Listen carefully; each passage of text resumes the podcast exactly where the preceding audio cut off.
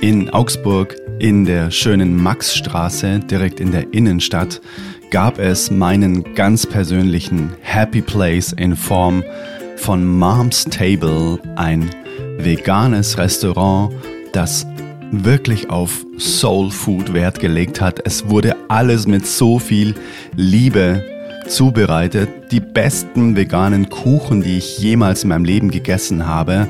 Und Hauptspeisen unfassbar. Ich habe so viele Freunde damit reingeschleppt und die haben alle dann am Ende gesagt, okay, krass, das ist mal Next Level, hätte ich nie gedacht, dass vegane Ernährung so schmecken kann.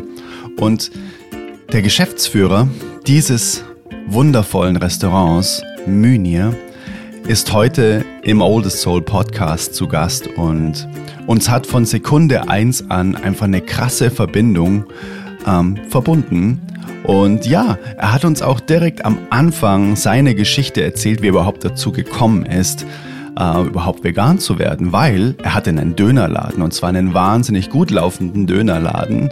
Und das wird er alles in diesem Interview erzählen, seine eigene Reise, was der Magic Man denn in seinem Leben alles so bewirkt hat in Indien. Und ja, einfach richtig, richtig großartig. Freue dich auf das Gespräch. Wir haben das einfach in dem Park in Augsburg aufgenommen. Und ja, wir sind beide immer noch sehr, sehr berührt.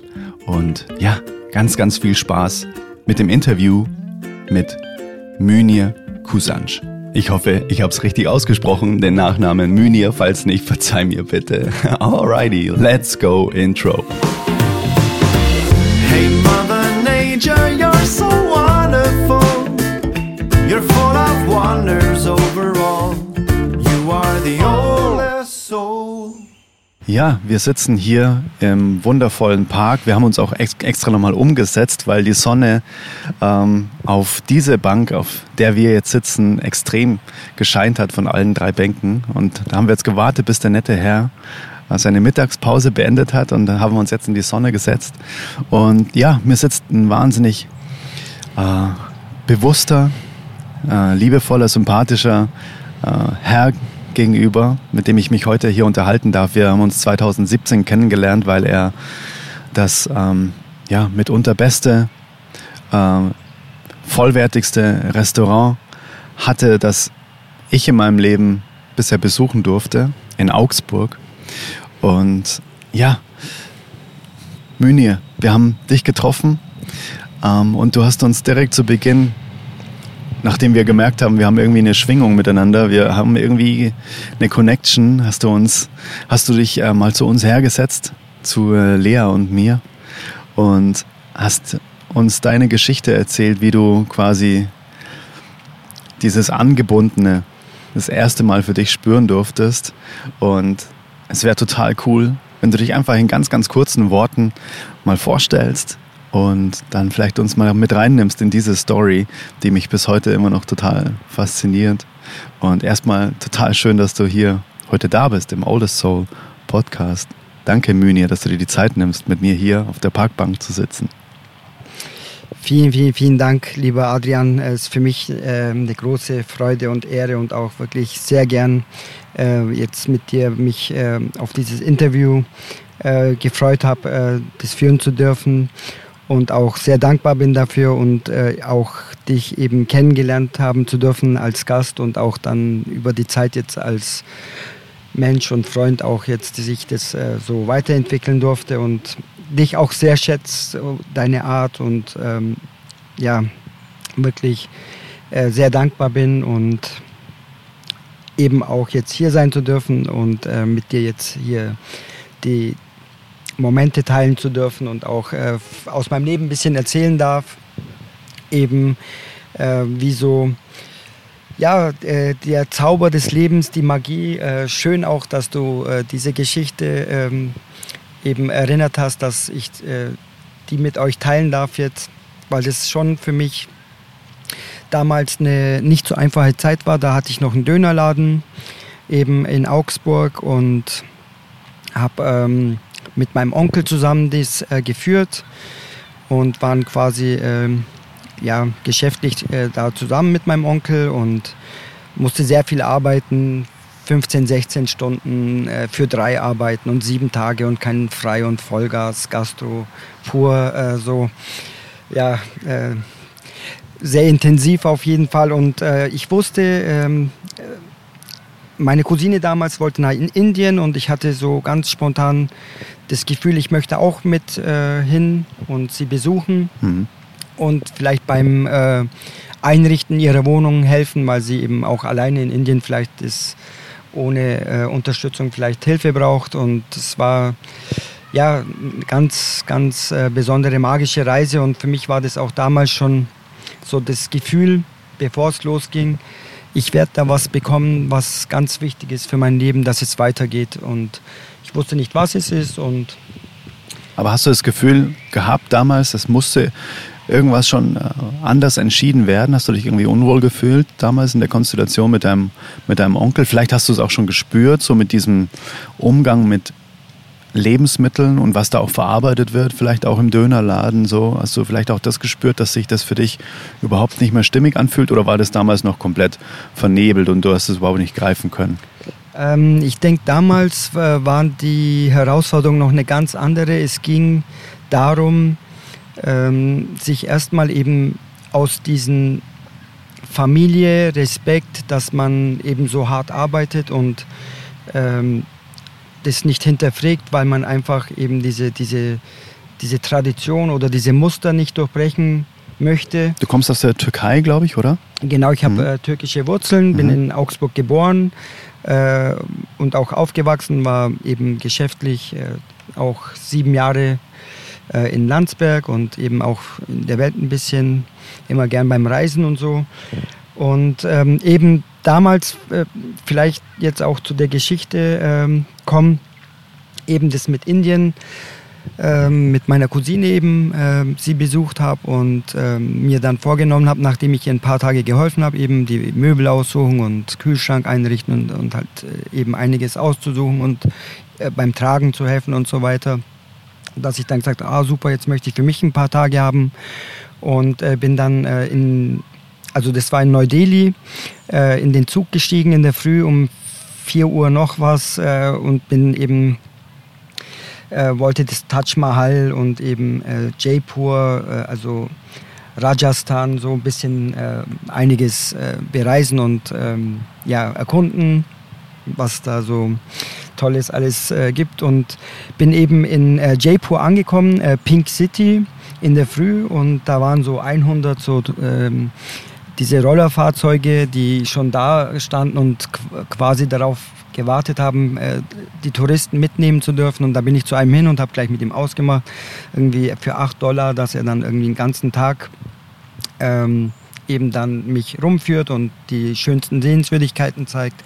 Und ähm, so hat er mich dann auch in ein ganz, ganz tolles Museum mitgenommen, wo so ganz alte ähm, äh, also auch Bücher und auch äh, Waffen und auch wie die sich angezogen haben. Und da waren so hunderte äh, Yoga-Stellungen äh, mit Wachsfiguren, die quasi wirklich man sich nicht vorstellen kann, dass man solche Stellungen einnehmen kann, aber eben die auch wirkliche echte Yoga-Stellungen waren. Also ganz tolles Museum, war da wirklich sehr begeistert auch eine völlig andere Welt. Also Indien sowieso, Incredible India, äh, wie ein anderer Planet. Also, ähm, also eben für mich auch ganz besonders war, weil es vieles anders war als äh, überall sonst, wo ich sonst vorher war.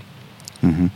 Und eben dann hat er mich weiterhin äh, zum nächsten Platz mitgenommen. Da kam mir zu, hat er gesagt, ja, hier kannst du, wenn du willst, was kaufen. Und das war dann so, ja, ein Stoffeladen, wo man sich halt irgendwelche Sachen kaufen kann. Und die Tür war noch geschlossen und da kam schon jemand so um die Ecke und er so, ah, der Chef kommt schon super.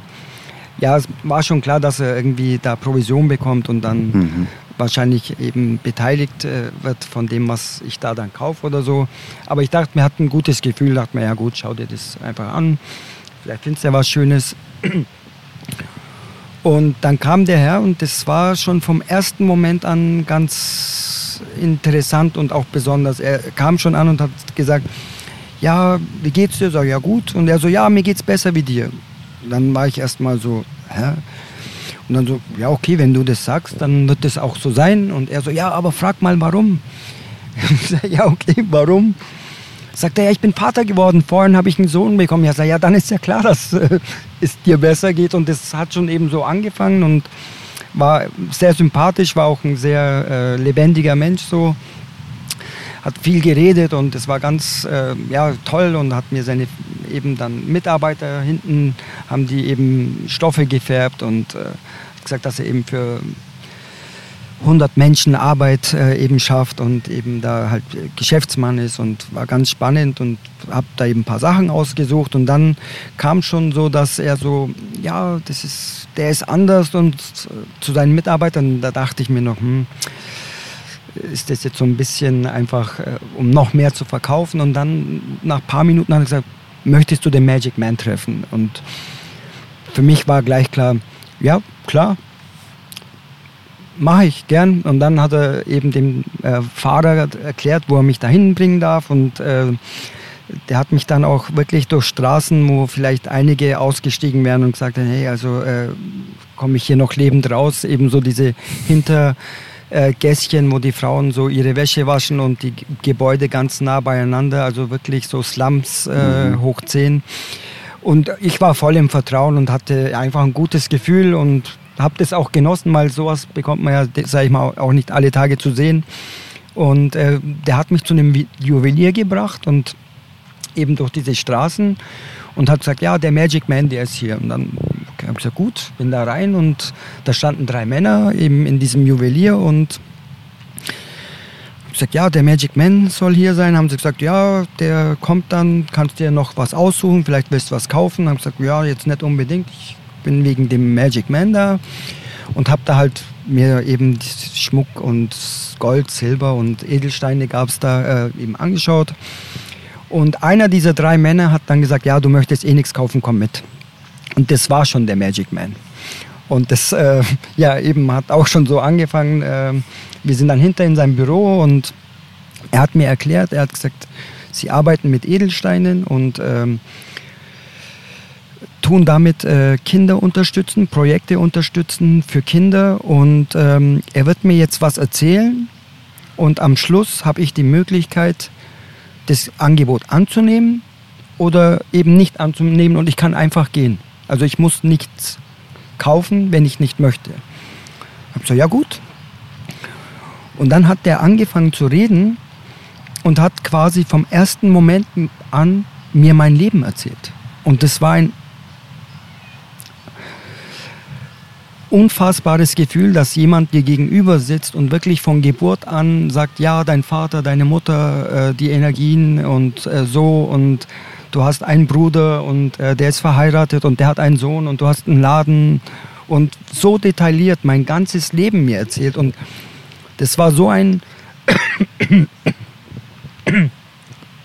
Entschuldigung. Paranuss. Ja. Ähm, schönes Gefühl zu erleben, so was Magisches, Besonderes, dass ein Mensch, den du noch nie vorher gesehen hast, so detailliert dir dein ganzes Leben erzählen kann. Und ich habe auch gespürt, wenn ich es wissen will, kann der mir auch sagen, wann es vorbei ist. Also das Datum. Äh, das war so magisch und eben äh, so toll zu erleben und das sind die besonderen Momente im Leben, die einem auch niemand mehr wegnehmen kann. Da könnten jetzt eben äh, eine Million Menschen sich hinstellen und sagen, Münir, sowas gibt's nicht. Äh, eben, äh, wie gesagt, es ist dann für mich nicht mehr relevant, was andere sagen, weil ich habe das erlebt und das kann mir auch keiner mehr wegnehmen. Und ich habe einige schöne, so magische, spirituelle Erlebnisse eben, die ich für mich machen durfte und deswegen ist mein Vertrauen da auch so stark oder Urvertrauen auch so gefestigt dass es mehr gibt, als wir sehen können. Viel, viel, viel mehr gibt, als wir sehen können. Ja. Mhm. Ja, und eben äh, dann eben so gegen Ende kam dann der Moment, dass er dann eben gesagt hat, ja, ähm, mit deinem Onkel, äh, du musst dich von ihm trennen und ähm, ich dann eben gesagt habe, ja, aber ich habe so viel Respekt eben, für, weil er Familie ist und dann hat er eben gesagt, keinen Respekt, das ist ein Arsch, der nützt dich aus. Und dann war ich erst so schockiert, dass er so redet äh, oder auch so klar oder deutlich, dass dann ausspricht, dass er sagt dann nein, äh, das ist dein Laden und äh, du musst da für dich einstehen und ähm, dich äh, quasi von ihm befreien. Und das war in dem Moment wusste ich ganz genau, das war genau das, warum ich, äh, was ich gebraucht habe, nach Indien bin, äh, in meiner Lebensphase damals, dass ich eben die Bestätigung bekomme, dass ich den Mut fasse, äh, mich aus dieser Situation zu befreien und zu lösen. Und ja, äh, so war es dann eben auch. Und er hat mir dann noch zum Abschluss äh, zwei Steine gegeben, einen für meine Mama und einen für mich. Und er hat gesagt, eben dieser Sternrubin ist für dich. Der hilft dir, dein äh, Herz wieder zu öffnen, weil du sehr viele Emotionen unterdrücken musstest die letzten Jahre. Und äh, das war auch eben ganz schön. Und dann hat er eben einen Preis genannt. Und für mich war das völlig in Ordnung, eben allein aus der Erfahrung äh, die ich da erlebt habe, war das für mich äh, stimmig. Natürlich für indische Verhältnisse war das viel Geld, aber für mich war das ein äh, unbezahlbares äh, Erlebnis und ähm, bin auch ewig dankbar für diese Erfahrung.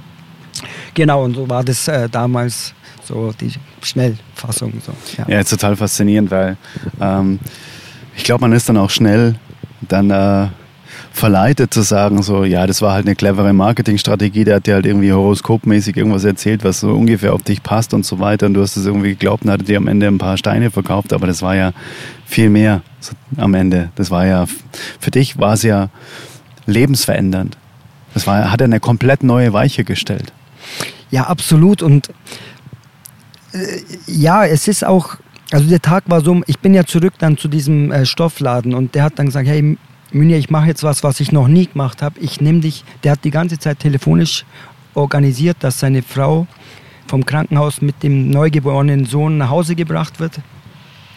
Und er hat gesagt, ich nehme zum ersten Mal, seit 15 Jahren mache ich Geschäft, jemanden mit zu mir nach Hause, weil ich so ein gutes Gefühl mit dir habe. Und eben, er hat mich mitgenommen und wir sind in diesen heiligen Raum reinkommen, ein Neugeborenes und mir sind direkt die Tränen, äh, weil das, ich konnte es gar nicht fassen, dass der mich da mitgenommen hat und äh, quasi, er hat mich seiner Frau vorgestellt, die gerade entbunden hat, äh, mit seiner Mutter, die dort war und eben schon seine andere Tochter, die da auch mit im Raum war und das war ähm, insgesamt ein so magischer Tag und er hat dann auch mich nichts mehr zahlen lassen, hat mich am Abend noch zum Essen eingeladen über den Dächern von Jaipur, ein Restaurant auf den, also es war unbeschreiblich. Er hat dann für meinen Neffen noch Geschenke gekauft und also das hat sich dann total irgendwie äh, den ganzen Tag durchgezogen. Das war so magisch alles und eben dieser Magic Man ist sein Lehrer gewesen und also ganz äh, toll und es sind ja viele Erfahrungen in meinem Leben, die dann noch dazu kamen.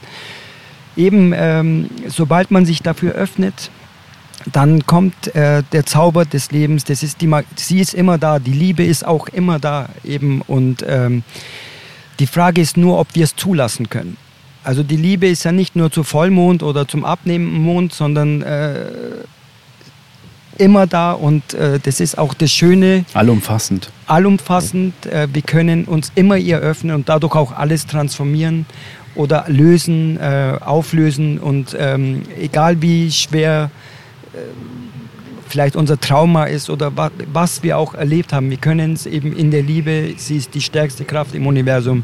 Alles ist daraus entstanden. Wir sind daraus entstanden. Alles, was existiert, ist eben aus der Liebe entstanden und das ist auch eben sowas. Äh, wenn ich mich dafür öffne, dann kann ich auch ähm, den Zauber in mein Leben reinlassen oder auch zulassen, weil er ist ja wie gesagt immer da und dann kann sich auch alles verändern und dann passieren eben Dinge, dass sich Türen und Tore öffnen, wo andere nicht sehen, so wie bei Harry Potter dann die Gleise, die einen äh, eben den Eingang sehen und die anderen nicht. Äh, und ja, so ist es auch hier.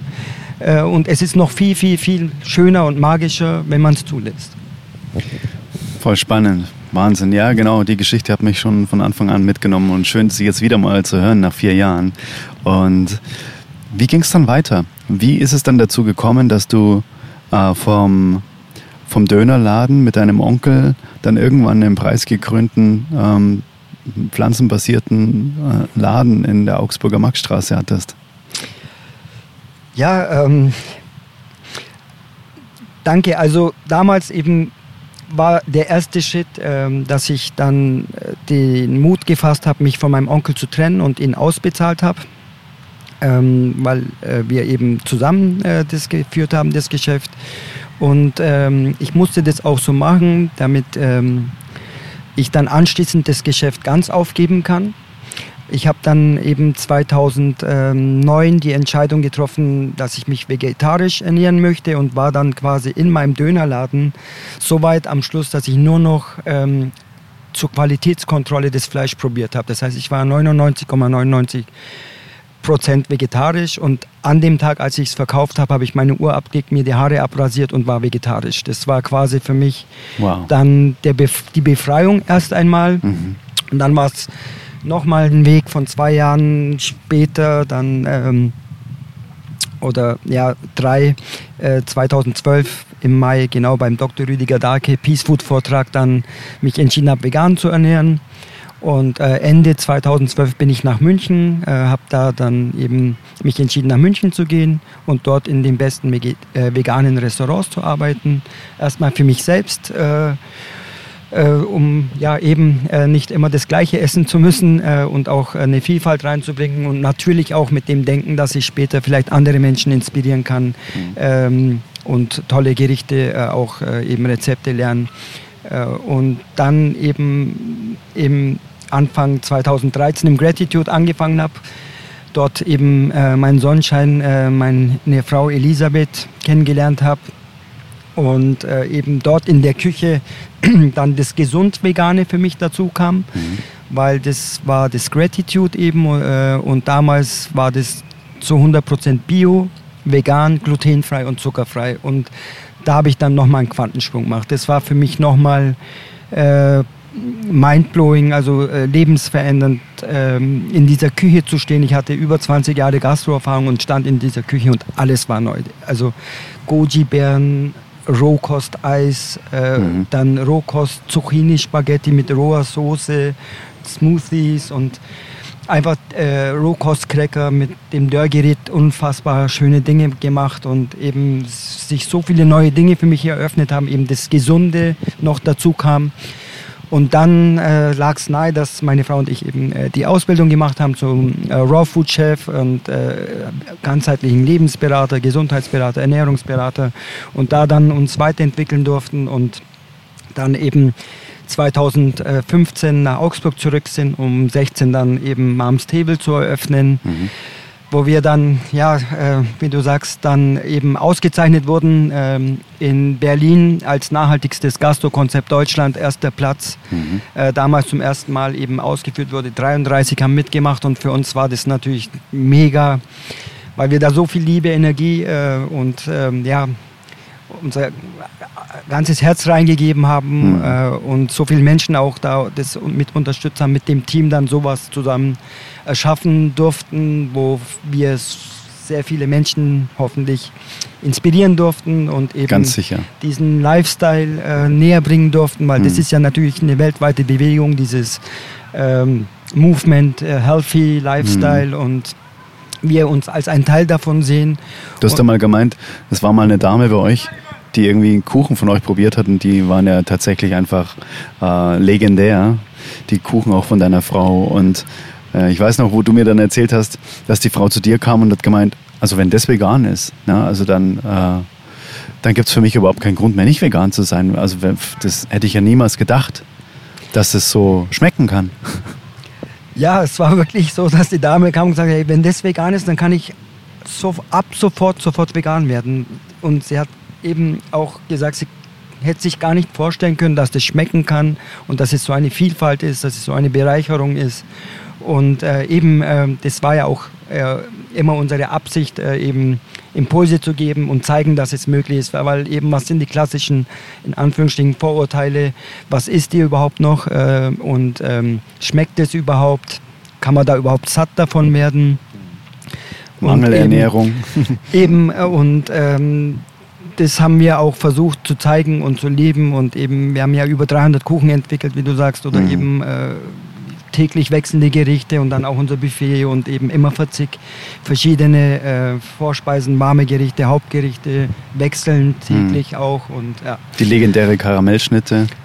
Ja, gibt es viele, viele, wie du sagst, die ähm, ja, die Karamellschnitte natürlich, äh, wie du sagst, äh, mhm. schon Klassiker war und Voll. extrem beliebt auch. Und, ja. Voll. Du sag mal ganz kurz nochmal einen Sprung zurück, ähm, als du dann da den Laden zugeschlossen hast und deine Haare abrasiert hast. Warum denn vegetarisch? Was war denn da so dieses, dieses Aha-Moment, dieses Aha-Erlebnis, dass du gesagt hast, so, okay, ab jetzt kein Fleisch mehr, keine, nicht, nichts mehr, sondern nur noch vegetarisch. Da muss es ja irgendwie, gab es ein Erlebnis oder war das ein Gefühl einfach? Ja, das war ähm, eben ähm, immer wieder durch die Spiritualität, dass ich auf das Thema gekommen bin, muss für mein Essen ein denkendes, fühlendes Lebewesen sterben. Okay. Mhm. Und äh, im ersten Moment äh, verdrängt man es, aber das war, also mir war eigentlich schon klar, dass ich dem nicht aus dem Weg gehen kann. Und äh, nach zwei, drei Monaten war für mich klar, ich äh, möchte das nicht mehr und äh, wird Vegetarier und eben die Entscheidung, auch den Laden eben herzugeben. Also es war ja auch, muss man dazu sagen, auch damals der Dönerladen, wo am, kann man sagen, mit besten gelaufen ist und ähm, ja, auch in, im Zentrum eigentlich ja der bekannteste, also jetzt kann ich es ja sagen, auch war und eben viele auch gesagt haben, hey, das kannst du doch nicht machen und äh, läuft super, bist verrückt, lass doch laufen mhm. und äh, für mich aber klar war, es gab was Größeres dann am Ende mhm. eben, äh, wie du sagst, mit meinem Gewissen das auch nicht mehr vereinbaren konnte und somit die Entscheidung getroffen habe und äh, auch das eben hergegeben habe, auch jemanden, den ich nicht kenne und nicht aus der Familie, damit ich auch wirklich damit abschließen kann und eben den nächsten Teil oder das nächste Kapitel dann somit auch wieder öffnen kann für mich und ja, dann auch so weiterging, ja. Voll spannend. Dann hast du zusammen mit Elisabeth dann Moms Table gegründet, ne? Und was hat sich dann da für euch für eine Reise aufgemacht? Was, ähm, was waren eure, eure Learnings ähm, aus, den, aus, diesen, aus dieser Moms Table Reise und ähm, wo darf es noch, noch hingehen? Erzähl doch mal so ein bisschen, wie, wie sich das alles dann so entwickelt hat. So diese ganze, diese ganze Reise, diese ganze Zeit in Augsburg dann mit Moms Table.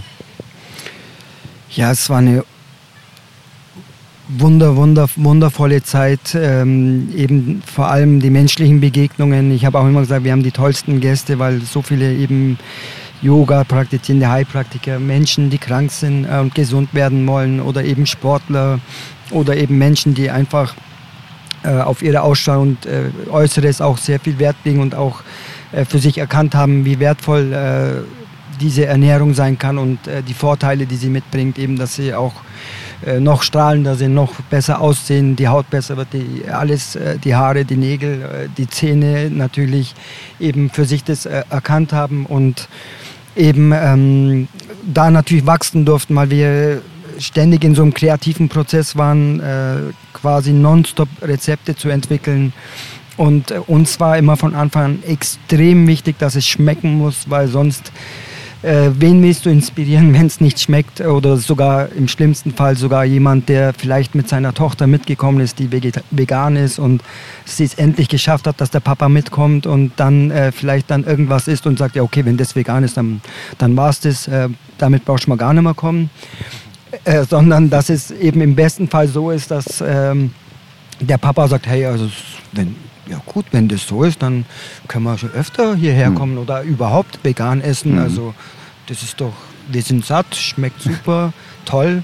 Äh, das war jetzt ganz schön ähm, eine ähm, Bereicherung oder dass mhm. ich so, vielleicht Dinge, die ich dachte, jetzt sich geändert haben. So Glaubenssätze haben sich dann verändert, ne? Ja, absolut. Und ja. das war das Schöne auch eben, wie du sagst, mhm. dass wir das sehen konnten. Mhm. Für Menschen, die offen waren, konnten wir quasi sehen, die sind von ultra skeptisch. Ähm, in einer Stunde total begeistert, äh, ja, wir kommen wieder und äh, wirklich ähm, fasziniert oder auch ja, eben einfach überrascht, was sie da gesehen haben. Äh, eben in kürzester Zeit so viel mitnehmen konnten. Klar gibt es auch Menschen, die sagen, ja, okay, vegan passt schon, äh, mhm. war okay, aber wenn man offen war, wirklich ähm, dafür, auch äh, in sehr kurzer Zeit sehr viel mitnehmen konnte, weil es eben nicht nur vegan, weil wir eben auch Bio waren und äh, eben das Wasser gefiltert und hm. eben auch äh, was für Elektrosmog da hatten und natürlich auch auf viele, viele, viele Dinge noch mehr geachtet haben, eben Ökostrom und hm. Äh, die Verpackung und alles äh, einfach äh, eben auch per, vom Permakulturhof eingekauft haben, Bauern unterstützt haben, die vor Ort eben ähm, Bio anbauen und uns ja auch mit den Gästen über diese Dinge unterhalten haben. Ich sage mal klassisch, wenn man wo essen geht, dann redet man nicht noch über das Essen, äh, sondern ja, ich bestelle mir eine Pizza oder eben äh, Nudeln oder eben was auch immer und das war es dann. Aber eben dadurch, dass wir ja auch eine Botschaft natürlich haben äh, für das ganzheitliche Leben und da ja so viele tolle Begegnungen, Gespräche und auch selbst so wachsen durften, weil wir da eben so drin waren in unserer healthy Lifestyle Blase und äh, da eben auch so bestätigt wurden durch, durch das Feedback oder auch die Resonanz oder der Preis eben, dass wir da auch äh, eben ähm, auf dem richtigen Weg sind und mhm. auch für viele eben hoffentlich eine Inspiration sein durften. Also es war eine sehr, sehr wertvolle Zeit, wo wir wirklich sehr mhm. dankbar sind. Und also ganz sicher, das kann ich aus eigener Erfahrung auch bestätigen, dass ich ja echt auch mit einigen Freunden dann bei euch war, die äh, mit veganer Ernährung erstmal gar nichts zu tun hatten. War mal ganz kurz. Ich glaube, das ist jetzt ganz schön laut. So. Auf dem richtigen Weg sind und auch viele eben und wir sind dann äh, ab und zu einfach mal zu euch zum Essen gekommen sehr, sehr und da war Zeit, auch immer die gleiche Reaktion. Also ganz sicher, das okay, kann ich aus eigener Erfahrung ah, auch bestätigen. Das soll jetzt alles hier vegan mit sein. einigen Freunden okay, dann bei also euch war, die äh, mit veganer Ernährung, Ernährung erstmal gar nichts zu tun hatten. Und vor allem, aber ganz was auch krass war, einer, der wirklich einfach auch, ja, ich glaube, das ist jetzt ganz schön laut, so ein Omnibus.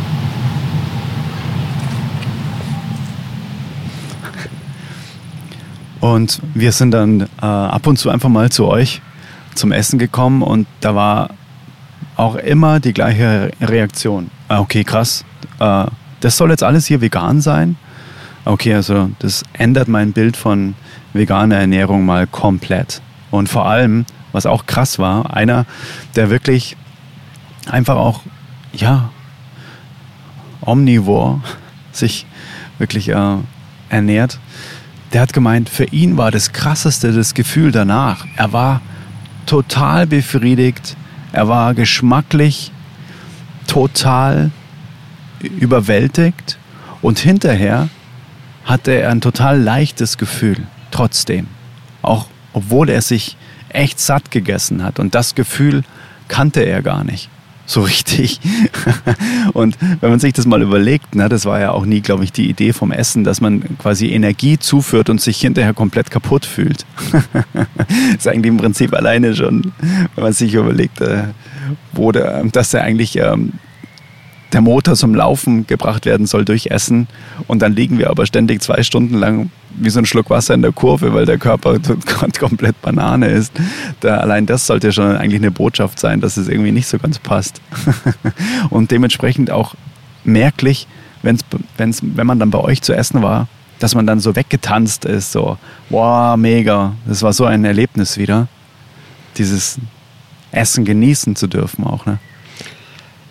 Ja, äh, ganz toll, äh, was du ansprichst. Äh, das war so das meiste Feedback, dass viele gesagt haben, sie fühlen sich eben äh, leichter, sehr wohl, obwohl sie sehr viel gegessen haben. Und das tut ihnen gut. Und sie merken, es gibt ihnen noch mehr Energie, als es ihnen Energie nimmt. Und äh, eben äh, so soll es ja sein, eben äh, dass Lebensmittel uns äh, mehr Kraft geben für den Alltag, für die Herausforderungen, für die Liebsten, für die Familie, für den Job, für alles. Äh, Energiezufuhr. ja, absolut. Äh, eben, äh, worum geht es eben, dass wir mehr Energie haben und eben, wie gesagt, die Herausforderungen auch äh, im äh, Leben. Ähm, meistens äh, schaffen wir es ja nicht, weil wir zu wenig Energie haben, eben weil wir überfordert sind, eben die Situationen oder eben ähm, Menschen, die uns zu viel Energie nehmen oder einfach Situationen im Leben oder eben, dass man dann nach der Arbeit so K.O. ist und gar keine äh, Energie mehr hat für sein Hobby, für seine Familie, für die Dinge, die man eigentlich gern tun würde, weil man irgendwie quasi ständig ähm, am Boden ist, äh, was die Energielevel angeht. Und äh, natürlich ist eben äh, die Ernährung ein ganz, ganz großer äh, Faktor. Eben allein, wenn man wiss, weiß, dass bis zu 70 Prozent die Verdauung uns Energie kosten kann das war einer der äh, mich schockierendsten Zahlen, als ich das erfahren habe.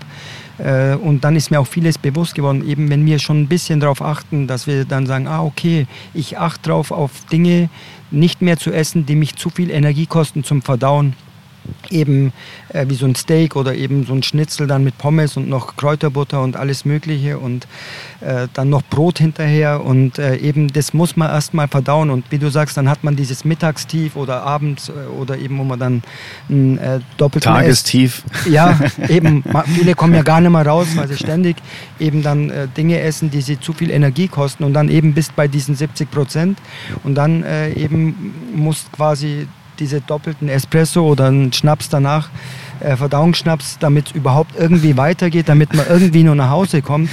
Und äh, eben, und das ist genau das, eben, äh, wenn man seinen Tag mit einem frischen Saft äh, startet, der einen fast keine Energie zum Verdauen kostet, weil er eben keine ähm, Ballaststoffe mehr hat eben, äh, und eben man diesen Saft trinkt, äh, 03, 04, 05, äh, das ist ein völlig anderer Start in den Tag, wie wenn ich da äh, Weißbrot mit Butter drauf, dann Nutella, dann noch ein Käse, dann noch äh, Scheibe ähm, Salami und noch Wurst und noch ein Würstchen und äh, ja, wie gesagt, äh, das ist auch vielleicht äh, durch falsches Wissen oder man glaubt zu wissen, dass man eben ja die Energie für den Tag braucht und man ist sich eigentlich gar nicht dessen bewusst, dass genau das schon so viel Energie nimmt und äh, dann eben schon quasi ein nicht idealer Start für den Tag ist. Das ist super spannend. Da macht man sich wirklich keine Gedanken. So, jetzt muss ich in der Früh echt mal richtig reinhauen, dass ich viel Energie für den Tag habe.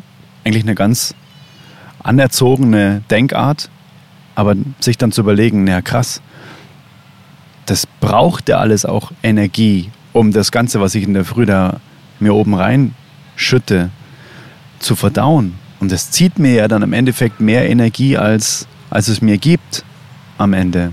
Und das ist natürlich auch eine spannende Rechnung, ein bisschen so CO2-artig. So, ne? Also wie viel verbrauchen wir, wie viel wie viel konservieren wir, wie viel stoßen wir aus und dementsprechend auch das gleiche Spiel eigentlich im Körper. Das ist super spannend. So ist das eine positive oder eine negative Rechnung am Ende, eine Energiebilanz.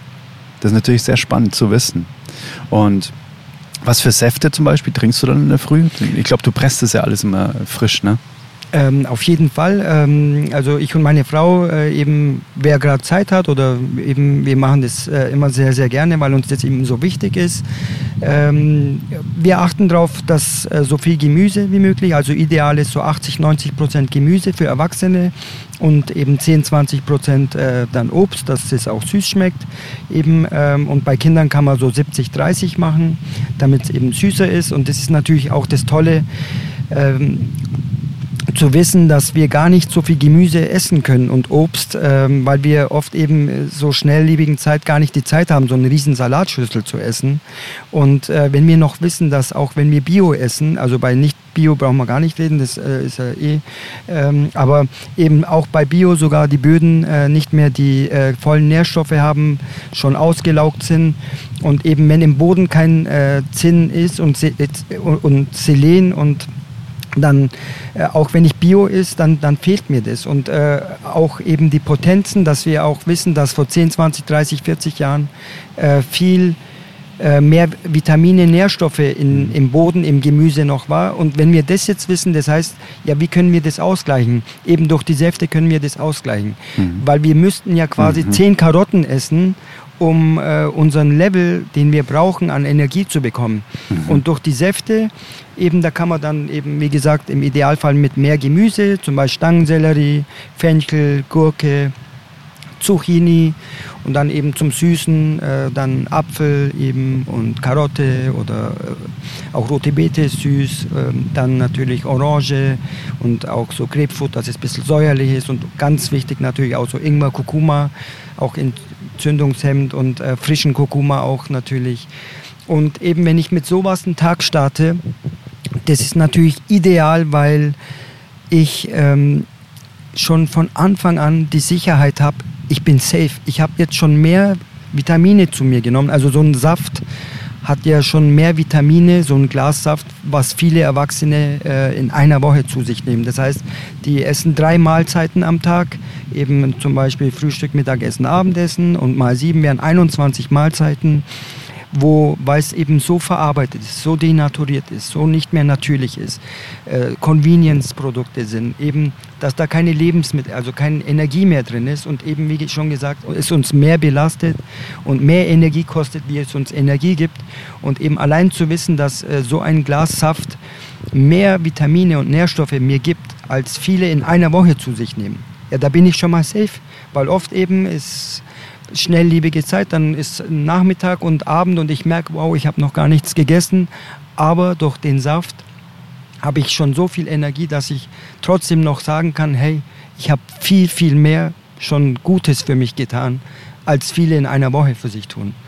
Das hat auch Estella Schweizer hier im Interview auch schon gesagt, dass es viel mehr auf die Mikronährstoffe ankommt, die wir zu uns führen. Und die Makronährstoffe sind ja quasi nur so die Überkategorie. Und viel wichtiger ist, dass die Makronährstoffe wie Fett, Kohlenhydrate, Eiweiß genügend Mikronährstoffe mit sich bringen, weil das ist das, was uns nährt, was uns am Ende Energie gibt und mit Ballaststoffen und so weiter. Und deswegen ist super, was du sagst mit dem, dass die Böden durch eben die Auslaugung gar nicht mehr so viel hergeben, dass wir einfach quasi eigentlich ganz große Mengen zu uns nehmen müssen.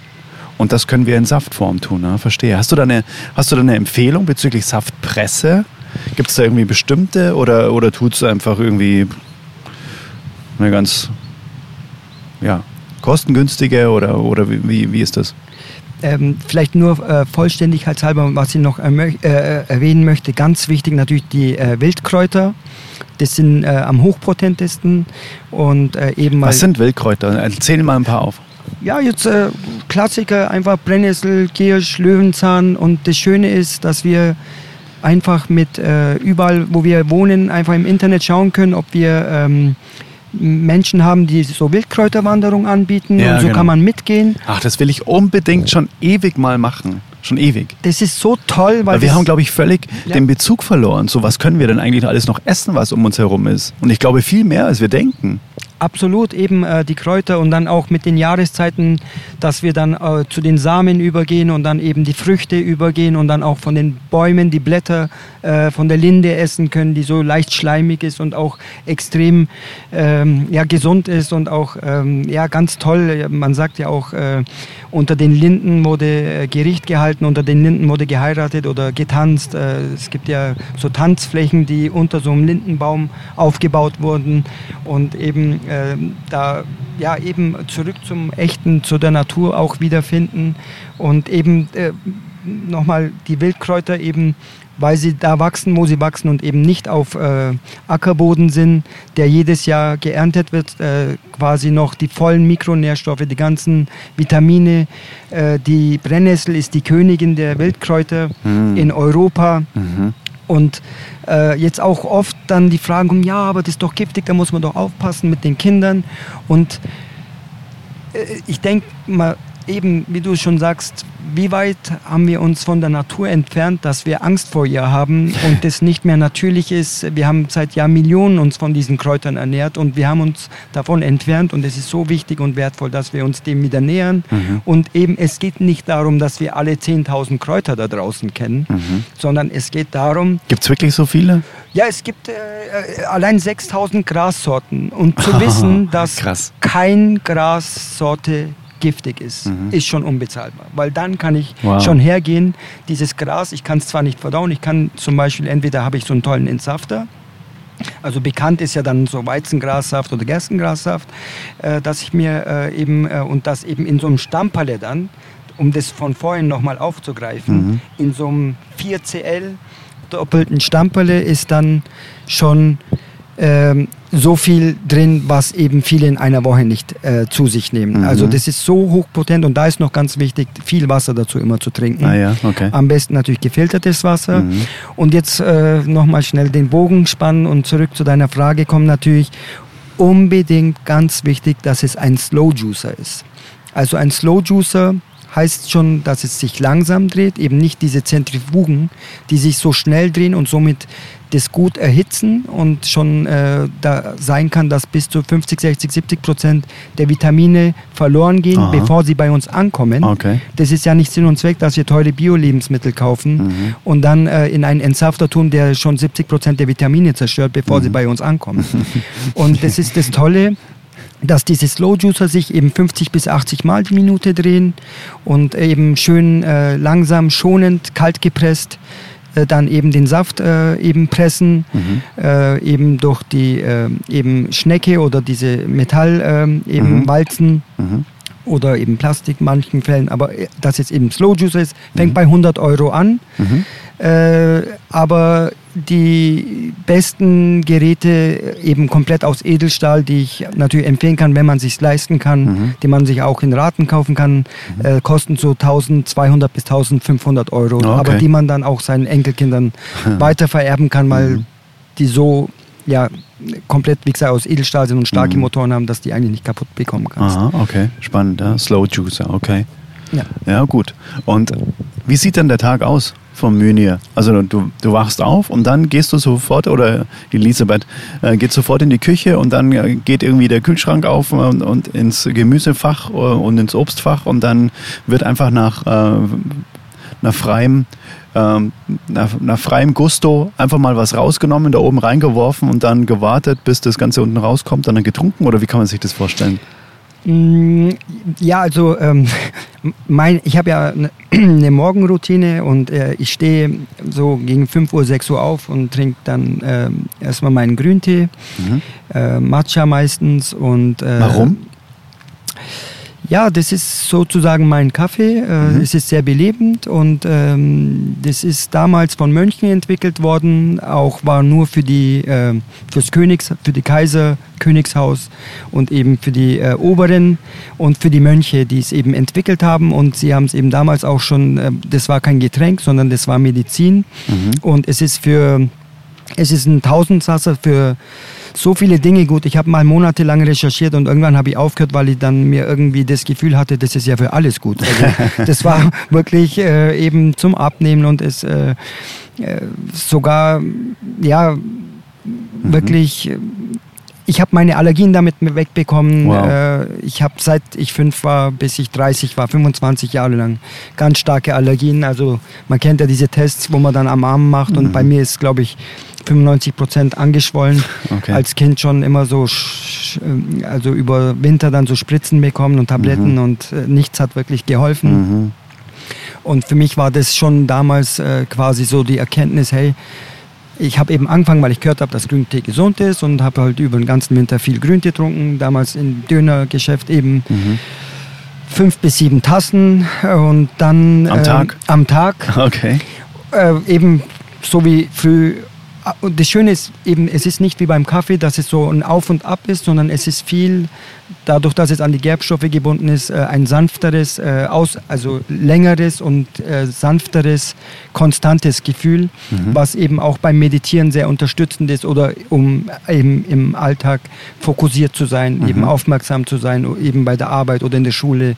Also es ist sehr ähm, ähm, positiv und angenehm, viel angenehmer als Kaffee und es Mhm. äh, ist nicht so wie Kaffee, dass es eben sauer macht, es ist, es ist Mhm. basischer auch. Mhm. Also es hat viele, viele, viele, viele Vorteile. Natürlich Chlorophyll, man trinkt beim Matcha auch das, Glatt, das Blatt mit. Mhm. Also ja, also das ist so mein Start in den Tag. Ich bin, wie ihr vielleicht raushört, ganz, ganz großer Grüntee-Fan. Also Und wie machst du den? Einfach, hast du den offen? Also- äh, oder, oder brühst du den dann einfach auf und lässt ihn dann vier Minuten stehen und das war's und dann trinkst du ihn einfach so und tust das Sieb raus oder wie ist das?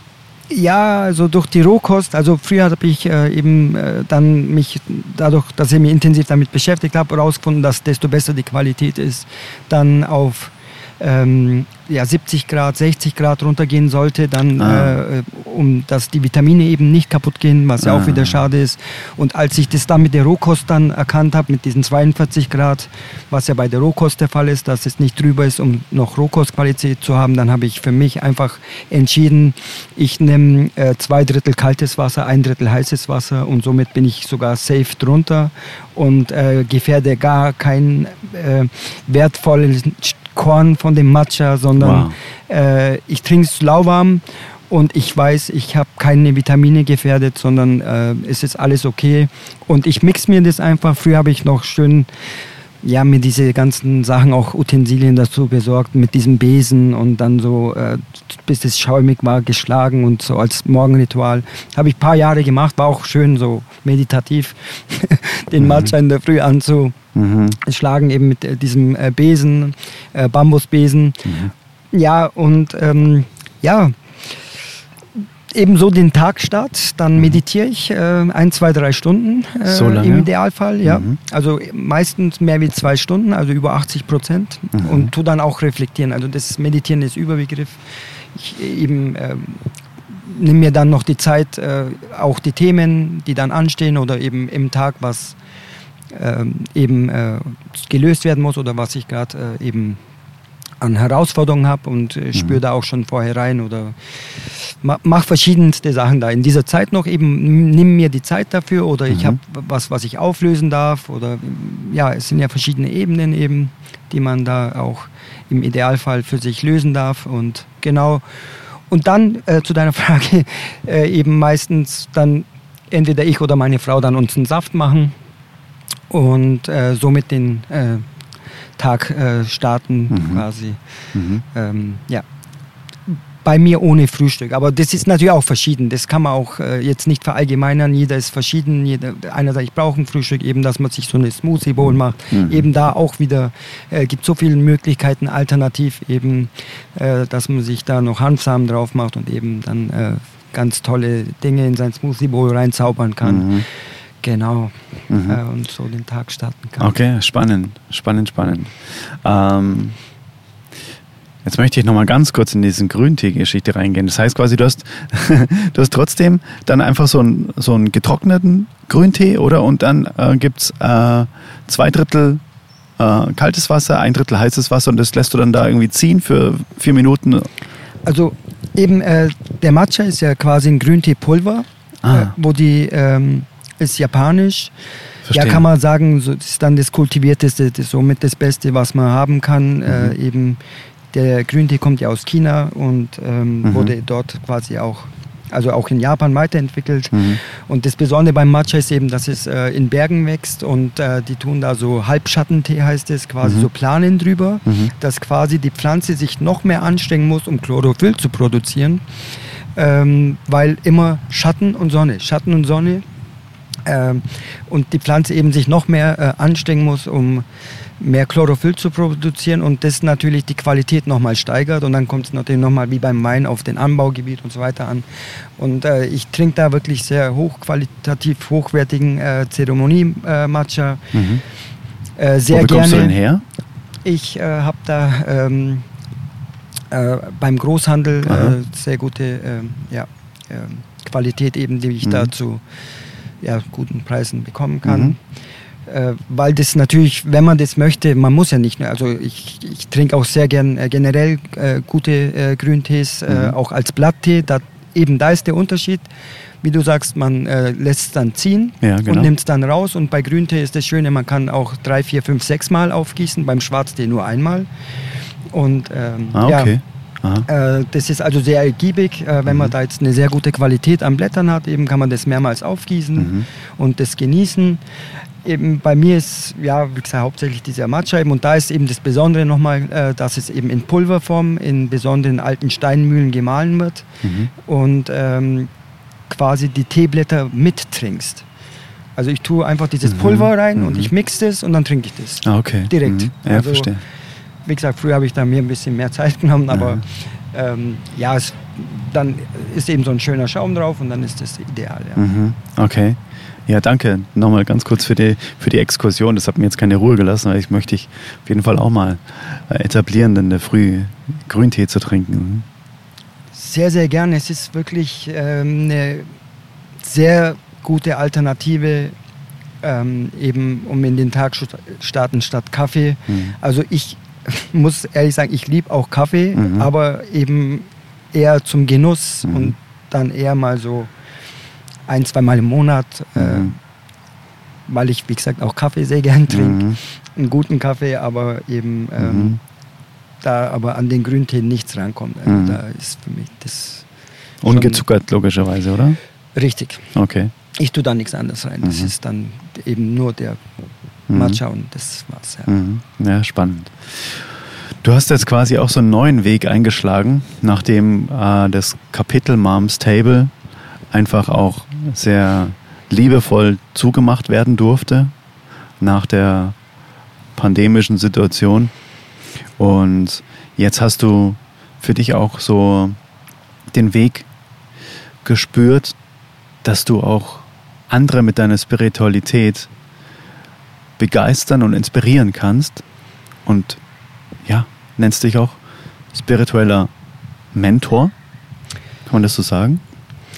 Ja, ähm, das ist eben das Leben. Ähm, das ist gekommen. Also ich, wie gesagt, äh, meditiere täglich ähm, ein, zwei, drei Stunden und äh, an besonderen Tagen vier, fünf, sechs Stunden. Das ist aber dann schon wirklich, ähm, kann man wirklich mit harter Arbeit gleichsetzen. Also das sind dann sehr intensive Prozesse. Das kann eben sein, dass ich da manchmal so drin bin, dass ich da auch drin bleiben möchte Mhm. und da die Prozesse durchzugehen. Was sind das für Prozesse, wenn ich fragen darf? Das, also das Schöne ist ja,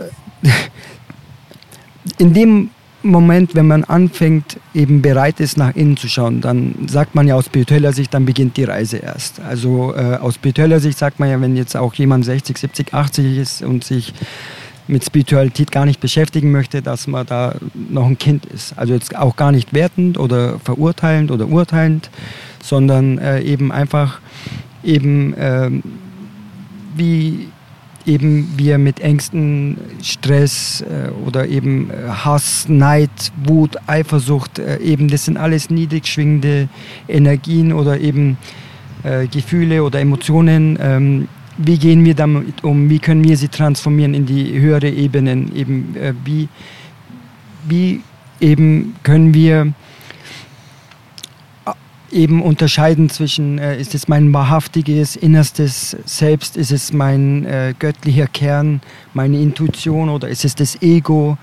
Eben da ist es so wichtig, äh, eben die Dinge zu beobachten oder eben äh, Meditation ist eben äh, zu beobachten auch äh, ganz wichtig äh, und ähm, eben die Aufmerksamkeit, die Achtsamkeit, das ist auch das Training äh, und eben viele ähm, möchte ich vielleicht jetzt noch äh, dazu sagen, äh, sind dann von Meditation, ja, also ich habe es versucht, ein paar Mal Münir und ich kann das nicht, äh, die, dieses Denken ausschalten und aufhören zu denken. Und ähm, das ist ganz wichtig, dass man da nicht sich äh, zu viel vornimmt. Äh, das ist ja quasi schon fast so, dass jemand, der gerade anfängt zum Laufen und einen Marathon laufen will, dass man sagt, ja, du musst eigentlich, wenn du das möchtest, äh, schon mal einen Halbmarathon hinlegen. Und jemand, der dann eben dreimal läuft und sagt, du, ich schaffe nicht einmal einen Kilometer, ich gebe auf, äh, das kann ich nicht schaffen, äh, wie soll ich einen Marathon laufen? Und ähm, das so, so, so schade ist, dass es äh, schon vorbei ist, bevor es losgeht. Also aus meiner Sicht ähm, gibt es nichts Wichtigeres äh, und Wertvolleres für einen Menschen, dass er sich Zeit für sich selbst nimmt. Eben, dass er beginnt, eben äh, zu meditieren und ähm, ja, ich versuche auch jetzt den Kreis nochmal zu deiner Frage. Also diese Prozesse eben, die hat sich über die Jahre entwickelt. Eben dieses, dieses Nichtdenken, das ist äh, nicht etwas, wo man eben fünfmal etwas tut und dann stellt sich das ein, Mhm. äh, oder, sondern eben das ist ein Zustand, ähm,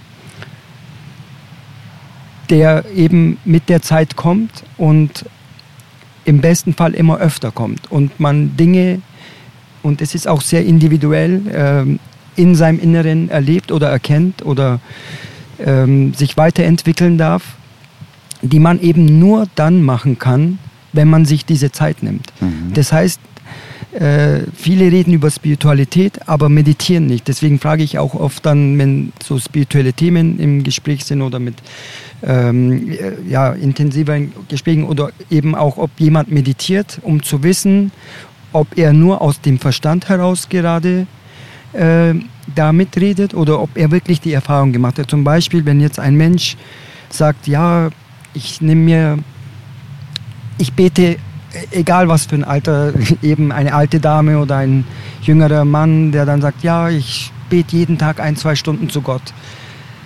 Da weiß ich schon, dass der Erfahrungen gemacht hat, dass es wirklich etwas gibt, was äh, Größeres ist, wo wir ein Teil davon sind. Und eben, wenn man sich in die Augen schaut, ähm, man weiß, man hat etwas erlebt und das verbindet einen. Und dann spielt es eben auch keine Rolle mehr, ähm, was für eine Religion man hat, äh, sondern man weiß, da gibt es was, was größer ist und das verbindet uns und ähm, alles ist super äh, und alles ist gut. Und man weiß eben, die, das Gegenüber hat eben diese Erfahrungen gemacht, die man eben nur im Verstand nicht machen kann.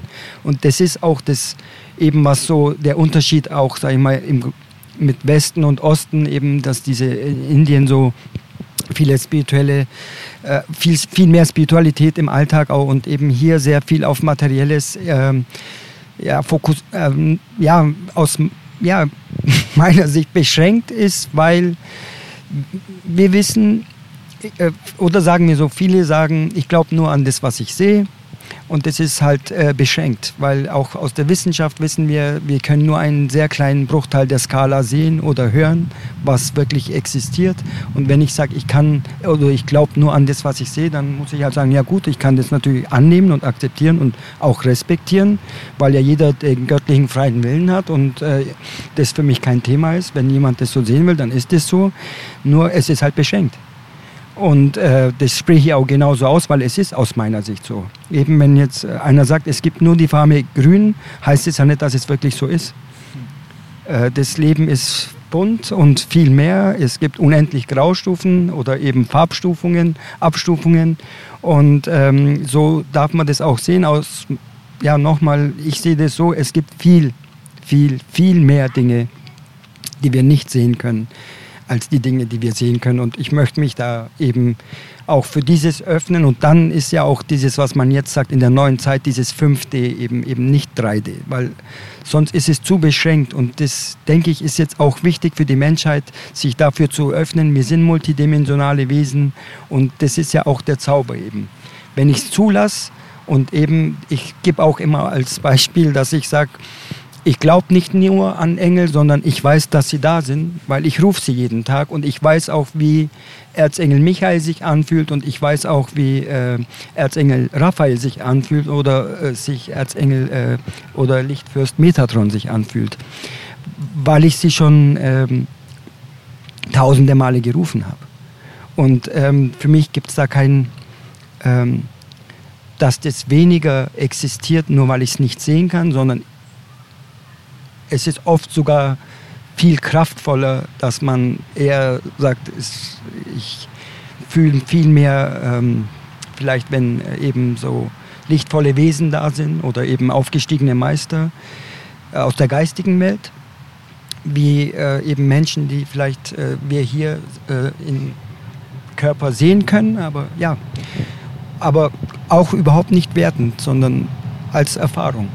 Und eben diese Prozesse, die du vorhin angesprochen hast, können sehr, sehr vielschichtig sein in allen möglichen Bereichen.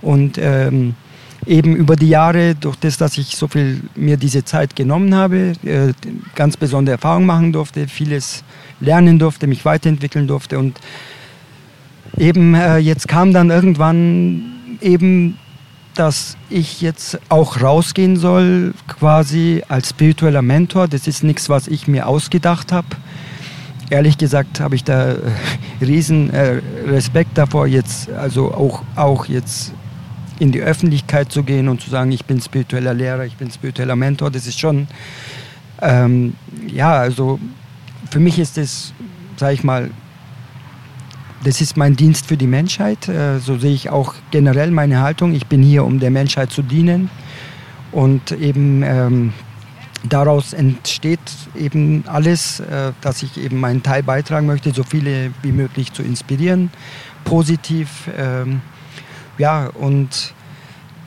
bin auch jetzt ehrlich gesagt selbst ganz äh, gespannt, wie sich das jetzt alles entwickelt die nächste Zeit, weil das ziemlich neu ist. Eben ich so, mache eben zu verschiedenen Themen äh, eben Videos, habe jetzt zwei Kanäle. Eben der eine ist äh, zu Moms Table. Das Restaurant haben wir zum Movement gemacht, damit wir weiterhin die Community und viele Menschen inspirieren können für den Healthy Lifestyle. Und ähm, eben äh, Munir Kusanj eben mit meinem Namen jetzt zum ersten Mal rausgehe, äh, eben als spiritueller Mentor, um auch eben viele sagen jetzt auch moderne Spiritualität oder auch eben dieses ähm, ja, für die jetzige Zeit äh, stimmigere eben nicht, dass es, äh, ich brauche keinen Menschen, um zu Gott zu kommen oder ein Gebäude oder, also ich habe Respekt vor allen Re Religionen oder jeden Menschen, der an äh, eben was Höheres glaubt, positiv.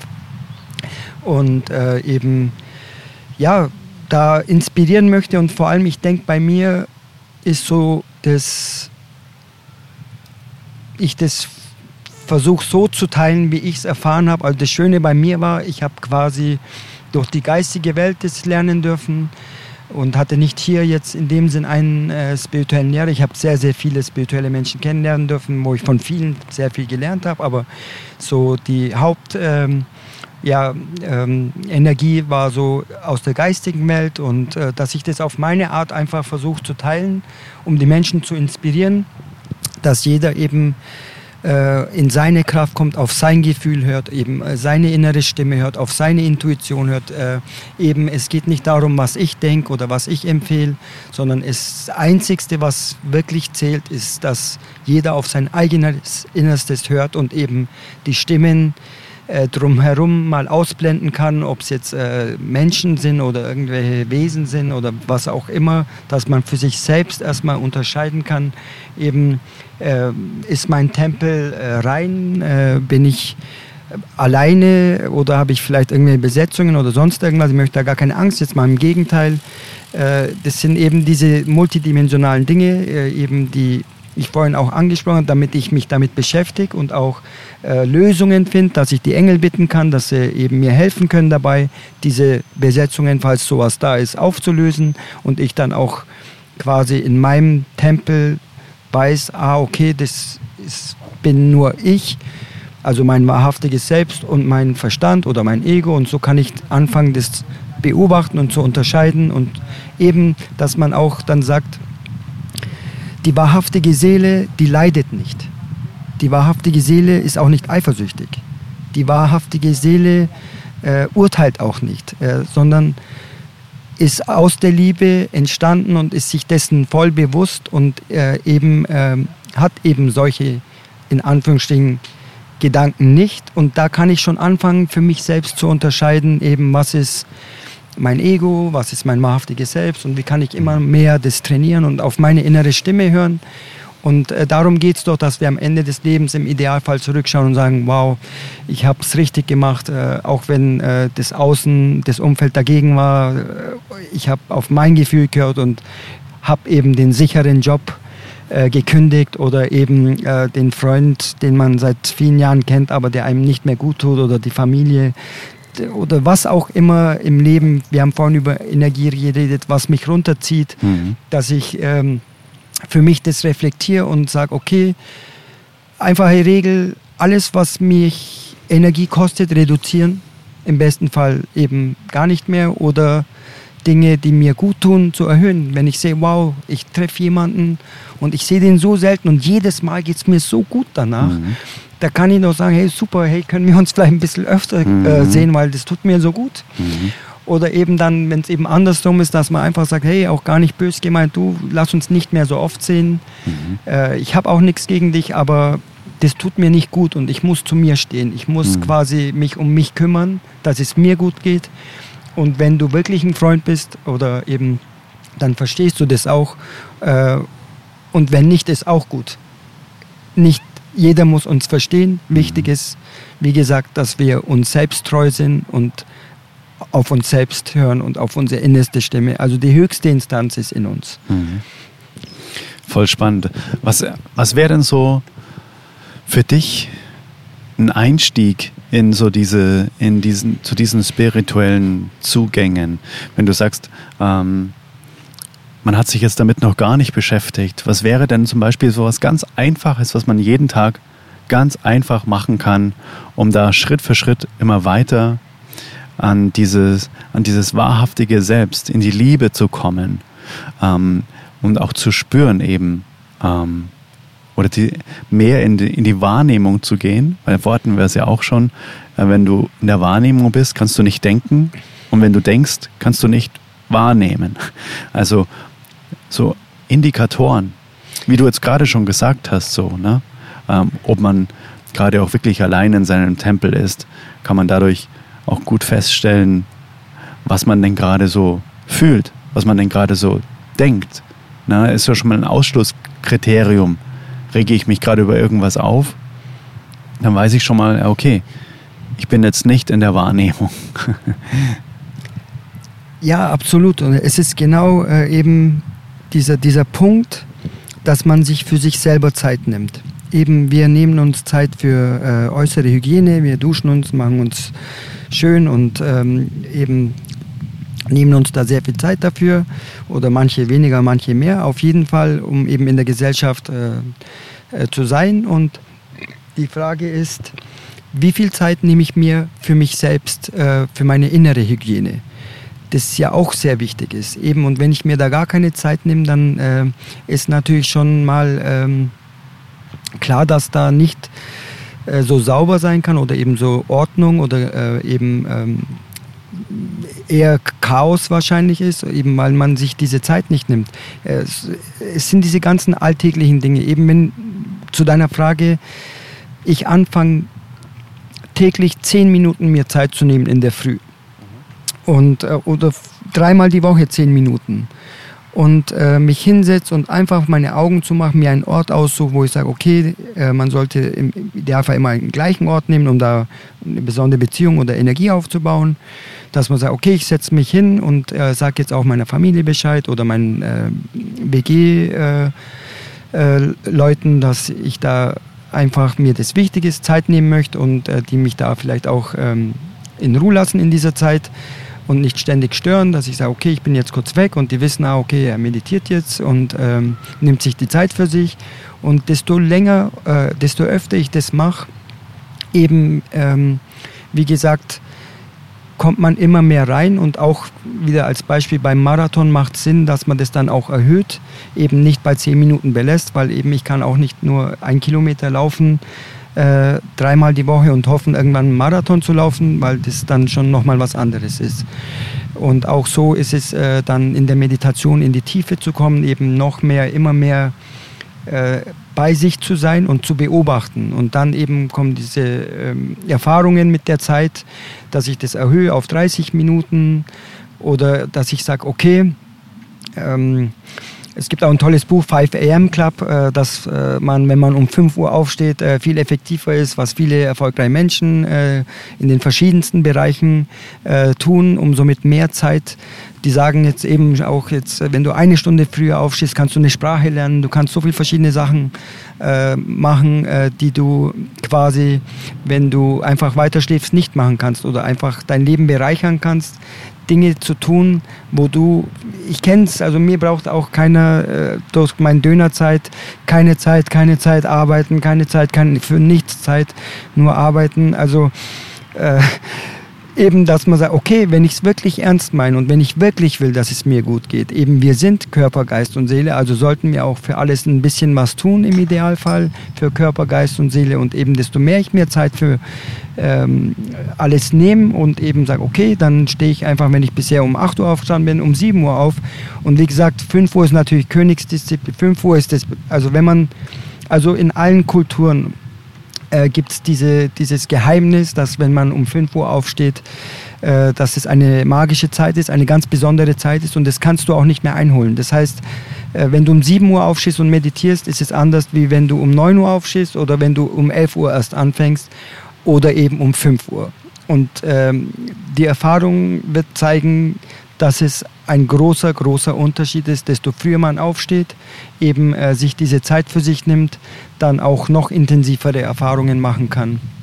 Und eben, ähm, ich war eine Nachteule, konnte mir sowas nie vorstellen. Also ich bin mein Leben lang fortgegangen, tanzen und Spaß haben und war alles super. Und das wäre jetzt auch meine Frage gewesen. Ne? Es gibt ja verschiedene Typen, so Eulen und äh, Lerchen und so weiter. Aber wenn du sagst, du hast selbst die Erfahrung auch gemacht, erzähl doch mal, das ist echt super spannend jetzt. Ja, eben, ähm, also für mich, wie gesagt, war das äh, viele Jahre so, bin eben gern auch äh, tanzen gewesen. Äh, es war der Hauptgrund für mich, immer im Nachtleben zu sein, eben äh, auf der Tanzfläche zu sein und Spaß zu haben, mit anderen Menschen zu tanzen auch. Also nicht nur, aber hauptsächlich. Und, äh, aber das hat sich verändert und eben äh, jetzt dann, sage ich mal so, bevor ich bis 1 Uhr, 2 Uhr, 3 Uhr in der Nacht irgendwie Netflix mich berieseln lasse oder egal was, äh, macht es ja Sinn, äh, einfach zu sagen, okay, ich gehe früher ins Bett, ich gehe so gegen 22 Uhr bis 23 Uhr ins Bett, habe dadurch äh, eben die Möglichkeit, früher aufzustehen. Aber es gibt natürlich verschiedene Typen, genau wie du sagst, es gibt Menschen, die arbeiten Dreischicht und es gibt so viele verschiedene Lebensweisen. Natürlich ist Meditieren besser, wie gar nicht zu meditieren, egal zu was für einer Zeit. Und ich kann das ja weiterentwickeln. Und ich kann das ja, ich kenne viele, die sagen mir, ich kann das nur am Abend. Super, mach's. Lieber am Abend, bevor du es gar nicht machst. Also Hammer. Es geht nur darum, dass man damit anfängt und es ist dynamisch, wie das Leben auch. Ich habe auch nicht, äh, ich habe viele, viele Jahre äh, später erst angefangen, früher zu meditieren. Also und in diesen Jahren, muss ich dazu sagen, habe ich schon Dinge erlebt, die eben für die meisten unvorstellbar sind. Also äh, also hoch, hoch, hoch äh, besondere Erfahrungen gemacht, äh, die man, wie gesagt, kann man noch viel reden, aber euch einfach auch da hier den Mut machen möchte, fangt einfach an, es spielt keine Rolle wann. Und dann mit der Zeit werdet ihr spüren, wann ist für euch was am besten. Und das darf sich entwickeln und das kann auch eben in zehn Jahren dann ganz anders ausschauen und in 20 Jahren dann völlig anders ausschauen.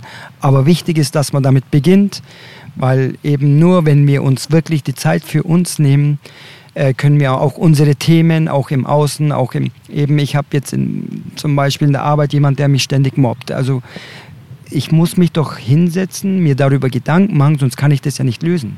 Es macht doch keinen Sinn, jahrelang in die Arbeit zu gehen und sich mobben zu lassen und da keine Lösung zu finden. Und dann vielleicht, wenn ich mich hinsetze, mir einfach dadurch, dass ich mir Zeit dafür genommen habe und mir darüber Gedanken mache, wie ich das zum Guten lösen kann, fällt mir ein, ah, okay, stimmt, der hat ja immer so eine Bayern-München-Tasse und so einen Schal immer wieder.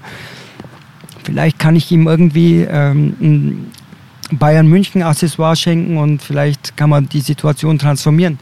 Oder äh, ich segne ihn einfach. Ich muss ihm nichts schenken. Ich kann ihm auch jeden Tag gute Energie senden und dadurch die Situation transformieren. Und ähm, das dazu führt, dass äh, das aufhört, das Mobbing von dieser Person, ähm, wenn sonst alles in Ordnung ist in der Arbeit. Also natürlich äh, äh, wird das nicht alle Pro äh, eben und wenn die Arbeit selbst das Thema ist, dann werde ich mir darüber die Zeit nehmen und äh, wenn mein Gefühl über einen längeren Zeitraum sich gut anfühlt, dass ich sage, okay, mein Gefühl ist, kündig den sicheren Job, egal ob das jetzt eben dann eine gute Rente oder eben äh, als Beamter dann und wie auch immer, was für Vorteile das mit sich bringt.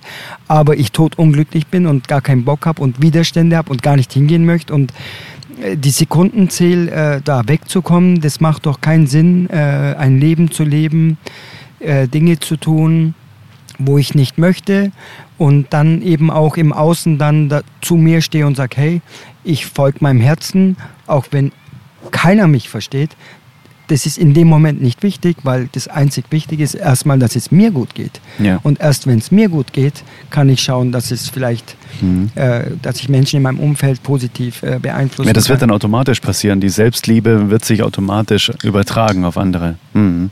Und das sehen die meisten ja als Egoismus an, ne? wenn ich mal gucke, wie es mir geht. Aber dabei ist es so einfach auch eben immer wieder dieses Beispiel auch vom Flugzeug, wenn die Masken runterfallen, dann muss ich erstmal mir die Maske aufsetzen, um anderen helfen zu können. Und nur wenn ich in meiner Kraft bin, wenn ich mich um mich selbst gekümmert habe, wenn ich das vielleicht auch schon eben am, äh, am Morgen gemacht habe, sehr, sehr früh, bevor das Leben, das Otto-Normalleben beginnt, habe ich, wie bei dir mit dem Saft, habe ich schon das Gefühl, hey, ich bin safe.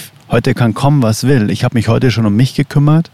Ich habe mich um meinen Körper gekümmert. Ich habe mich um mein inneres Fitnessstudio gekümmert, meinen, meinen Geist.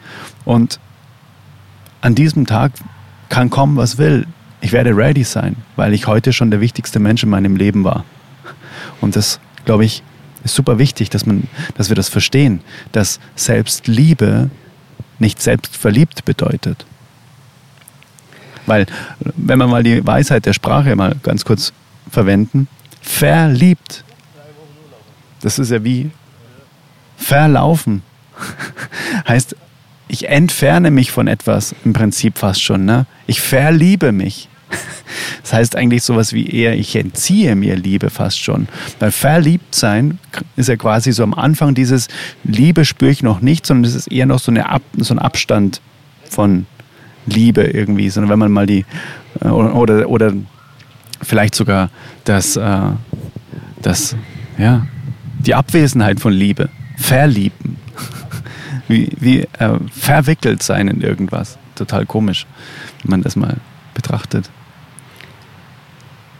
Ja, die Weisheit der Worte, absolut, wie du sagst, ist auch eben wichtig, dass man sich dessen bewusst wird, was man ausspricht, was man denkt, äh, was sind das für Worte, dass man da vielleicht immer wieder da Weisheiten äh, darin erkennt und bewusster wird auch eben, äh, was man ausspricht, eben was man denkt oder eben, äh, eben wie du sagst, äh, wenn ich schon in der Früh das für mich tue, dass ich eben auf mich achte, dass es mir gut geht, dass ich viel Energie habe und immer mehr Energie habe oder eben aus dieser Stille heraus, aus der Meditation oder dass ich mir diese Zeit genommen habe und dadurch sehr nah bei mir bin, da am besten für mich immer äh, meine Entscheidungen treffen kann, die anstehen, die kleinen und die großen. Ich spüre in alles rein, ob ich Tomaten kaufe oder es gibt nichts, wo ich nicht reinspüre.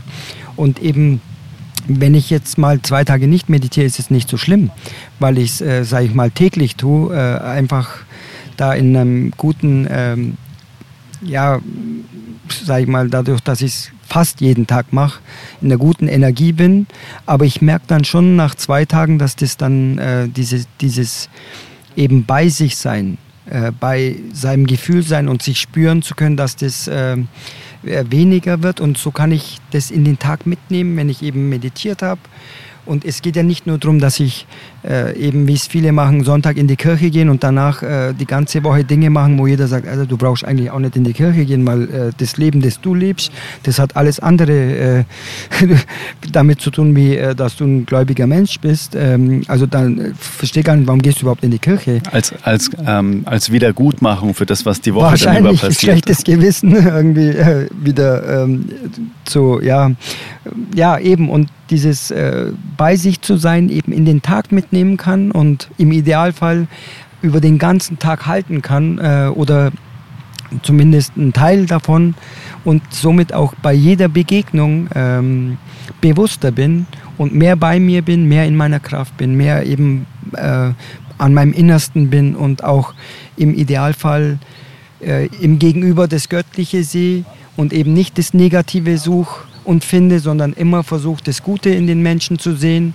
und ähm, dadurch, dass vielleicht ich es im Gegenüber sehen kann, das Gegenüber es bei sich selbst erkennen kann oder sieht, weil ich das Licht in ihm gesehen habe, er überhaupt erkennt, dass er auch Licht ist oder auch aus dem Licht kommt oder auch eben ein Teil von allem ist oder auch eben verbunden ist. Und das ist doch das Schöne, wenn wir durch unsere Begegnungen Menschen äh, inspirieren können, ähm, mehr wieder eben sich bewusst zu werden, dass alles eins ist, dass wir alle verbunden sind, dass wir die Menschheit sind. Und jetzt auch beim aktuellen Thema, dass es nicht hier um gepikst oder nicht, nicht gepikst geht, sondern wir sind alle verbunden, wir sind die Menschheit, wir sind eine Einheit und dass es eben nicht um Trennung geht, dass wir uns nicht trennen lassen. Ich meine, wo soll das hinführen? Es sind ein paar Milliarden Menschen geimpft äh, und ein paar Milliarden jetzt nicht geimpft. äh, das geht nicht darum, dass wir uns jetzt den Kopf einschlagen. Es geht darum, dass wir gemeinsam weitergehen und äh, die neue Welt aufbauen, eben weil wir vieles sehen, was wir uns nicht mehr wünschen. Es wird vieles sowieso zusammenbrechen, weil man sieht auch, äh, ob es jetzt Finanzsystem ist oder viele Systeme, die einfach an ihre Grenzen gestoßen sind. Egal, ob das jetzt jemand äh, eben Wirtschaftsbereich ist, die mit Spiritualität gar nichts zu tun haben. Da kann man ja hören, wo man hin will, äh, egal wo.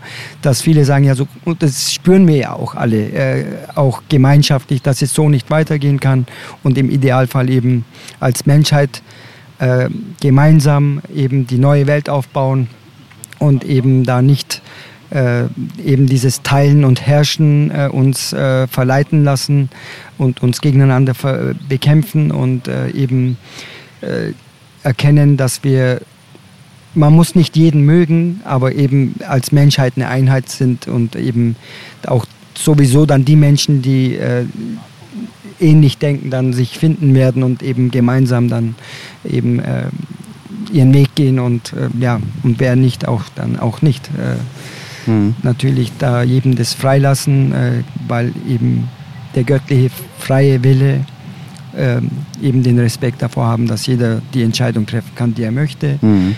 und eben niemanden verurteilen für das, was er denkt oder tut, sondern eigentlich bei uns anfangen und äh, versuchen, das Beste aus uns zu machen. Und das Schönste, was jeder für die Welt tun kann, ist das Beste aus sich zu machen. Wow, wow, magischer Satz. Vielen Dank. Wow, danke fürs Teilen. Das ist ein T-Shirt-Spruch.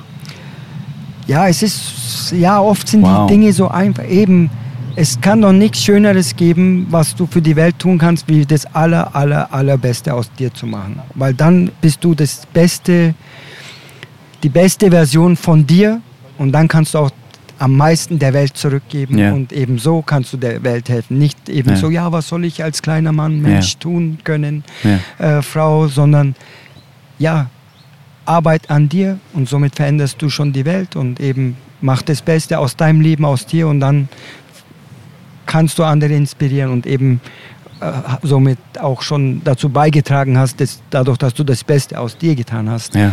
äh, eben äh, das Beste für die Welt zu tun. Wow.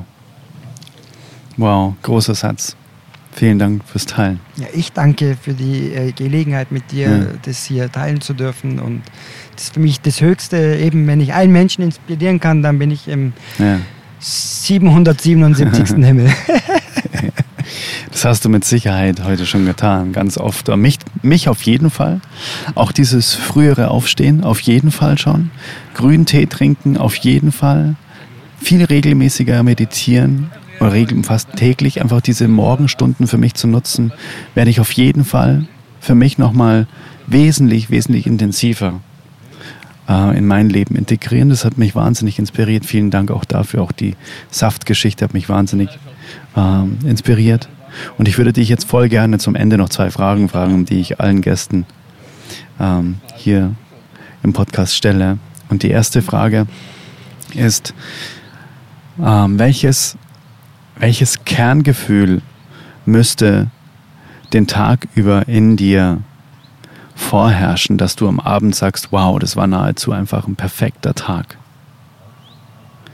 Und was füttert dieses Kerngefühl? Also zum Beispiel äh, die Jasmin, die hier im Podcast zu Gast war, die hat gemeint, ihr, ihr liebstes Kerngefühl, was sie spürt, ist Begeisterung das könnte sie den ganzen Tag spüren, weil sie weiß genau, wie sich das anfühlt. So dieses, wow, dieses energetische, dieses, wow, ich bin von etwas total begeistert. Und dann hat sie einfach ein paar, paar Dinge genannt, die dieses Gefühl befüttern. Was wäre das bei dir? Und was befüttert dein Kerngefühl?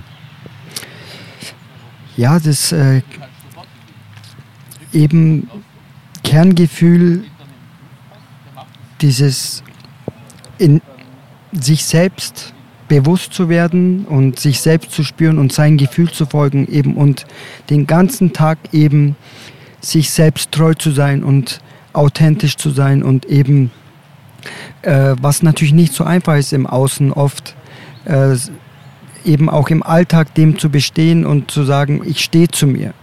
Ich stehe in jeder Entscheidung zu mir und mache keine Kompromisse und ähm,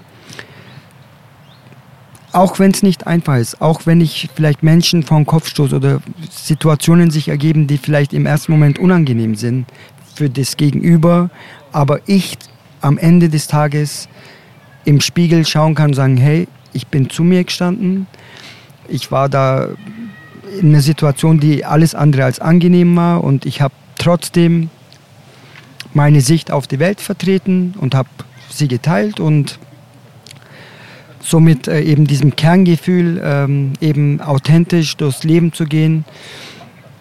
Das klappt manchmal besser, manchmal, manchmal mehr, manchmal weniger, aber am Abend, wenn ich zurückschaue und sage, ja, ich habe heute wieder äh, mein Bestes gegeben und bin mir selbst treu gewesen und bin meiner inneren Stimme, eben meinem inneren Kern, eben meinem wahrhaftigen Selbst gefolgt und ähm, das ist für mich das schönste Gefühl am Abend, äh, wenn ich eben zurückschaue, dass ich das äh, an dem Tag einfach im Alltag auch gut umsetzen konnte. Eben nicht nur beim Meditieren, sondern dass es darum geht, im Leben eben gelebte Spiritualität, eben äh, im Alltag das zu leben und nicht nur äh, eben an Sonntagen oder sonst äh, was für Tagen oder Momenten nur, sondern dass man es wirklich zu seiner Haltung macht und auch äh, mhm. ja, so durchs Leben geht oder versucht. Mhm. Wow. Danke für die Worte. Sehr inspirierend auch. Und die zweite Frage ist, wenn du jetzt so einen kleinen Zauberstab hättest und du könntest dir nur eine einzige Sache wünschen, was sich in der nächsten Sekunde auf der Welt ändert, was wäre das? Ja, dass die Menschheit erwacht, dass wir endlich äh, die neue Welt aufbauen können, ähm, so wie wir sie uns wünschen, so wie die Kinder sie sie wünschen. Äh, eben, dass es kein Gegeneinander mehr gibt, dass die Menschheit erwacht ähm, und sich dessen bewusst wird, dass wir eben ähm, verbunden sind, dass alles eins ist. Also äh, wenn wir uns vorstellen, was Menschen zu, äh, imstande sind, wenn sich zwei, fünf, 10, 20, 100 Menschen zusammentun, entstehen Dinge, die man sich vorher hätte nie vorstellen können. Und allein sich vorzustellen, eine Menschheit, die erkennt, dass wir verbunden sind, dass alles eins ist, dass äh, die Soldaten die Waffen niederlegen und sagen, ich schieße auf niemanden mehr, weil ich ja quasi somit auf einen Bruder oder, ein, oder auf mich selbst schießen würde, weil ich bin ja ein Teil davon. Oder eben, dass ich niemanden mehr verletzen möchte, weil mir bewusst geworden ist, wenn ich jemand anderen verletze, verletze ich mich selbst, weil äh, ja alles eins ist. Und ja, das wäre mein Wunsch, weil eben äh, ich habe schon die Hoffnung, was viele äh, ja vielleicht naiv finden, dass wir vielleicht in diesem Leben das noch schaffen zu erkennen, dass wir eben eins sind und aus diesem Gefühl heraus die neue Welt aufbauen. Wow. Danke dafür, auch fürs Teilen. Das sind sehr, sehr magische Worte und ich höre dir so gern zu, wenn du da sitzt und bei dir bist und eben einfach nur aus dem Gefühl heraus erzählst. Man merkt einfach total, dass du da nicht im Denken bist, du bist nur im Fühlen, wenn du redest. Das ist richtig, richtig schön, dass wir das konserviert haben. Und ich bin mir sicher, dass wir ja mit diesem Talk, mit diesem Naturtalk von Herz zu Herz auch ja, mit Sicherheit einige Leute inspirieren können hm, mit dem, was du auch heute erzählt hast. Und echt von ganzem, ganzem Herzen danke, dass du dir da auch die Zeit genommen hast dafür.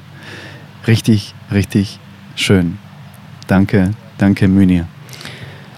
Adrian, ich möchte mich nochmal wirklich von ganzem, ganzem Herzen bedanken, ähm, dass du mir die Gelegenheit gegeben hast, eben äh, jetzt mit dir dieses unfassbar wundervolle, wunderschöne Interview führen zu dürfen und äh, eben ähm, die Menschen, die eben deinen Podcast vielleicht hören, eben äh, im Idealfall eben inspirieren durften, dass es ihnen besser geht, dass sie mehr in ihre Kraft kommen, eben äh, all die Dinge, die wir gerade auch so geteilt haben, äh, vielleicht inspirieren lassen und dass es ihnen besser geht. Und es kann doch nichts Schöneres geben, eben wie für andere Menschen äh, Hoffnung, äh, besonders eben in nicht so einfachen Zeiten jetzt zu geben oder eben Stärke oder Unterstützung oder einfach die Bestätigung, weil man eh schon die ganze Zeit dachte, hey, da muss doch mehr drin sein.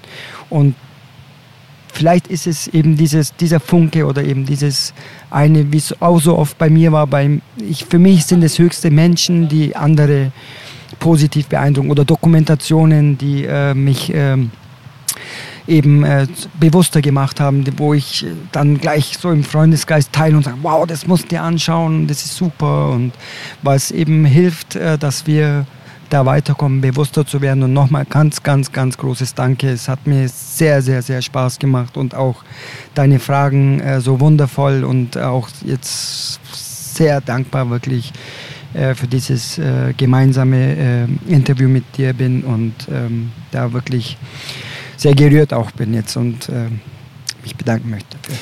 Liebend, liebend gerne. Es war für mich auch echt ja, eine große Freude und ich würde sagen, zur Feier dieses wundervollen Gesprächs essen wir jetzt noch eine Paranuss zusammen und ja, lassen das hier noch in der Sonne ein bisschen ausklingen und ich drücke jetzt mal auf Stopp und ja, sage vielen Dank nochmal. Bis dann. Sehr gerne, vielen, vielen Dank. Bis ganz bald, danke. Ja, da sind wir wieder zurück. Was für ein krasses Interview, was für ein Flow-Gespräch, was für eine Tiefe, was ähm, Müni uns alles da mitgegeben hat, oder findest du auch? Wow. Und genau, jetzt ist es schon soweit. Wir hatten gestern unseren aller, allerletzten Abend, zumindest mal für die nächste Zeit, weil Münir und Elisabeth eben nicht mehr jetzt in Deutschland wohnen. Ähm, ja, das war ein sehr, sehr emotionaler Abschied. Ich bin sehr, sehr dankbar, dass wir nochmal zusammen essen waren. Und zwar wirklich am Vorabend, bevor sie geflogen sind. Ich bin sehr, sehr dankbar, dass ja, ich quasi fast schon die letzte Person sein durfte, die sie hier in Deutschland getroffen haben, mit der sie essen waren. Vielen, vielen, vielen Dank. Das war wirklich ganz rührend und lass mich auch gerne mal jetzt dein Feedback zu dieser Episode wissen und vielleicht auch, ob du schon mal im Moms Table warst und wie es dir da gefallen hat in Augsburg.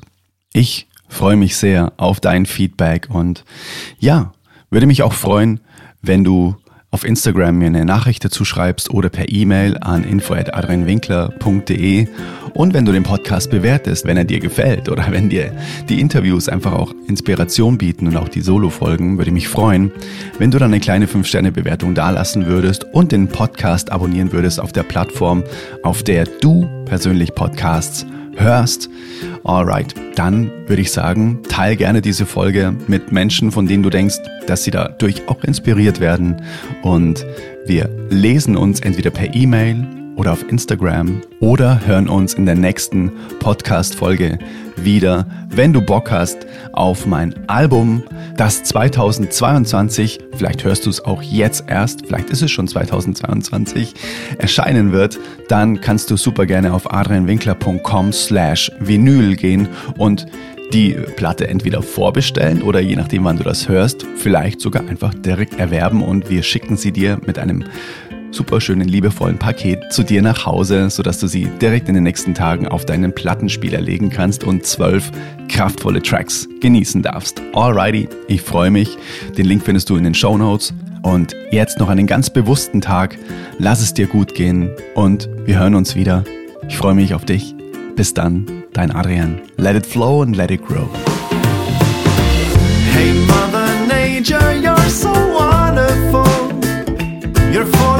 wanders over all. You are the only